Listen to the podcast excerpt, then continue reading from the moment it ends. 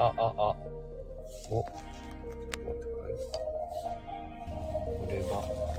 ちょっと初めてなので、うまくいくか、わからないですが。あ、これで、これでちょっといけるかな。はい。皆さん、おはようございます。12月13日火曜日、朝8時44分です。少し遅くなりましたが、先ほど朝の釣り立ちを終えてきました。茂木邦夫と申します。おはようございます。ちょっと初めてやってみるんですけれど、お試しで朝のラジオというか、あのーやらせてもらっています。そうですね。今日、やっぱり久しぶりにちょっと辻立ちを、今日は、曽川地区というか、曽郷コミュニティセンター前の変則交差点のところでやらせていただきました。そうですね。結構朝の交通量多い場所なので、前はですね、あの、お母さんたちが、あの、旗を持って立ってくださってる場所なんですけれども、子供たちがよく通る場所で、結構みんなやっぱ心配な場所じゃないかなと思います。朝やっぱり挨拶するとすごい、あの、子供たちも、大体会釈してくれたりとか、あの、わざわざありがとうございますって、あだだおはようございますって言ってくれたりとか、嬉しいですね。車の中から手を振ってくださる方とか、わざわざね、窓開けて声をかけてくださる方もいるので、本当辻立ちって奥深いなと改めて思いますね。いやー、なかなか。あ、これを、ちょっと待ってね、どうしたらいいんだゲストを募集したらいいのか？違うな。えーっと、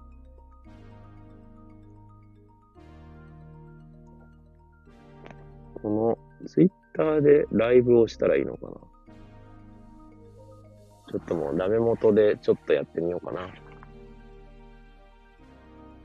はい。ちょっと誰がどう参加してくださるのかはわかりませんが、そうですね。ちょっとこんな感じで手探りでやっていこうと思います。ゲストは募集してみよう。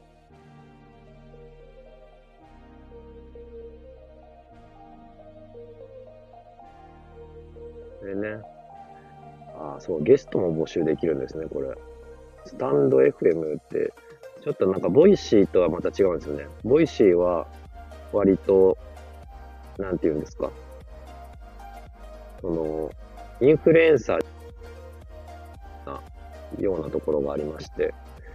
スタンド FM はね、あの、全然、一般のインフルエンサーじゃない人でもできるので、僕みたいな人でもできる、あれですね。まあ、全然、誰も聞いてなくても喋るんですけど、そうですね。はい。で、やっぱり辻立ちは、なんかこう、中学校の朝の挨拶運動を思い返すというか、すごい、あれですね。なんというか、むしろ、こちらが元気をいただくようなところはありますね。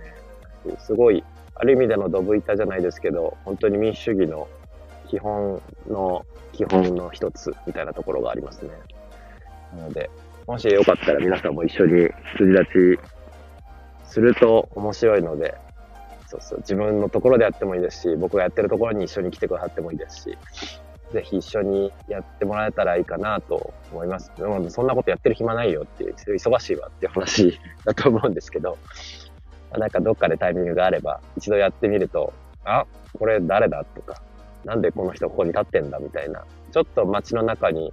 なんですかね、違和感が生まれるというか、なんでそんな不毛なことこの人やってるんだろうみたいな。ところが、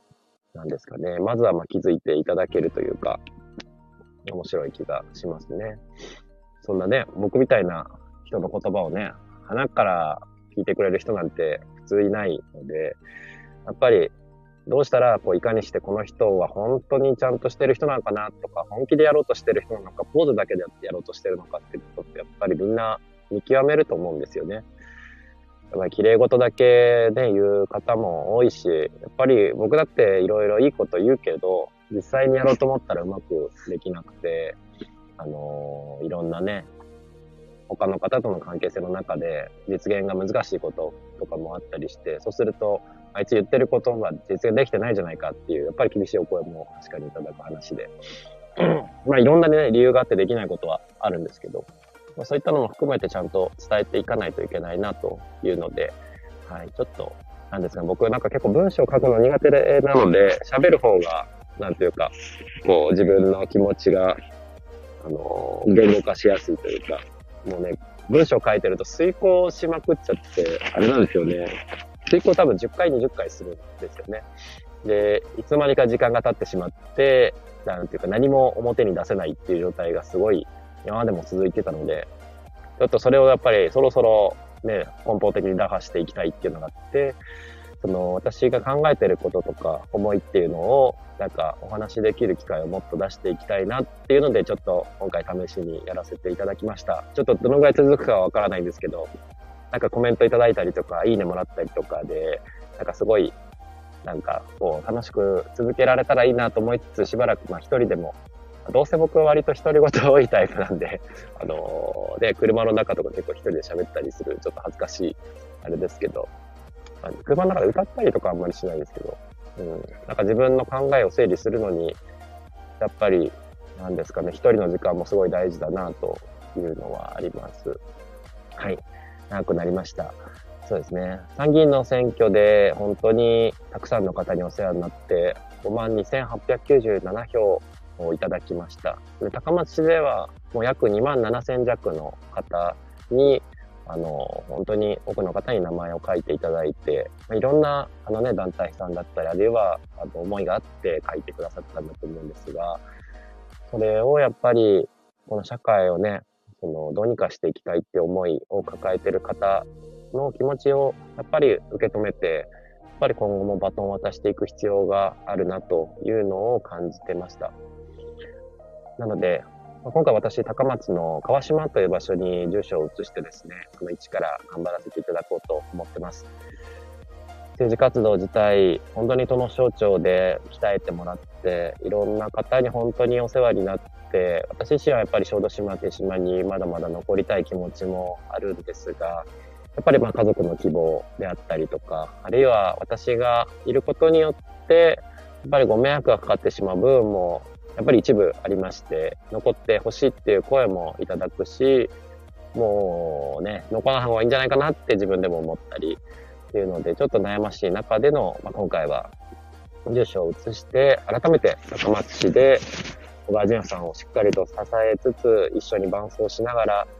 で、高松から社会を変えていきたいという思いで、改めて頑張りたいと思っています。本日は12月13日火曜日、ちょっと朝肌寒かったですけれども、年末あと18日で、あの、もう年が暮れになりますね。なので、どうか皆さん忙しいと思いますが、お気をつけて今日もお過ごしください。ありがとうございました。こんなにね、まだ全然人も聞いてないようなラジオなのにご覧いただきありがとうございます。では一旦失礼いたします。今日は私は、麦縄の里さんでちょっと土壁塗りワークショップに行きたいなと思っています。ね、ちょっと興味ありますよね。本当は一般質問もね、行きたいんですけど、一般質問が午前中3人、午後3人ということで、その、まあ、録画でも見ることもできるので、生で行きたい部分もありつつ、後でまあ、録画でなんとか挽回できるところは、ちゃんとフォローアップしていきたいなと思います。高松市議会本日一般質問2日目で、市長、市役所の議議長、じゃ議会棟の6階で、傍聴することができます。朝10時からだいたい午後の15時とかぐらいまでやられてると思います。皆さんの代表が喋る機会ですので、はい。あ、すいません。ちょっと長くなりました。そろそろ終わりたいと思います。はい。失礼いたします。どうやって消すんだ、これは。ちょっと待って、ちょっと待って。終了。